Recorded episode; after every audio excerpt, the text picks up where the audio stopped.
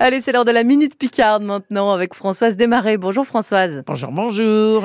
On découvre aujourd'hui une personnalité abvilloise. Avec la sortie de ce livre La mâchoire, hein, de Schlapvillois qui nous parle de Jacques Boucher de Perthes, Duc Chama fouet pincé à une femme dénommée Rose.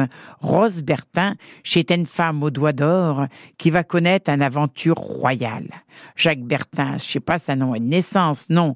Sa nom de naissance, c'était Marie-Jeanne, hein, qu'elle est née à Abbeville. Elle est couturière, modiste, créatrice. Eh ben, elle a vu le jour en 1747 dans une famille de gens ordinaires, une famille modeste. Mais ce richesse, à Rose Bertin, ça a été de vivre dans une terre de tradition textile ici en Picardie. Elle va faire son apprentissage de couture chez Victorine Barbier, qui était marchande de mode à Abbeville. Puis, Marie-Jeanne, elle va monter à Paris, comme dit, embauchée au très galant. Et c'est là qu'elle va prendre alors son nom d'artiste, Rose Bertin. C'était une vraie artiste et avec ses doigts, elle s'est fait remarquer par la comtesse de Conti.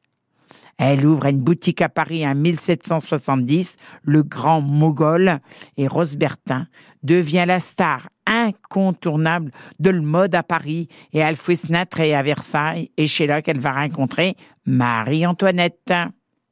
La reine Marie-Antoinette, elle veut euh, Cross Bertin, Alicous, des rabillures, puis des rabillures, puis des rabillures, des toilettes et puis des toilettes, et on dit que Rose Bertin est responsable du surnom qui est alors donné à la reine Marie-Antoinette. La Minute Picarde de Françoise Desmarais à écouter sur francebleu.fr et sur l'appli ici.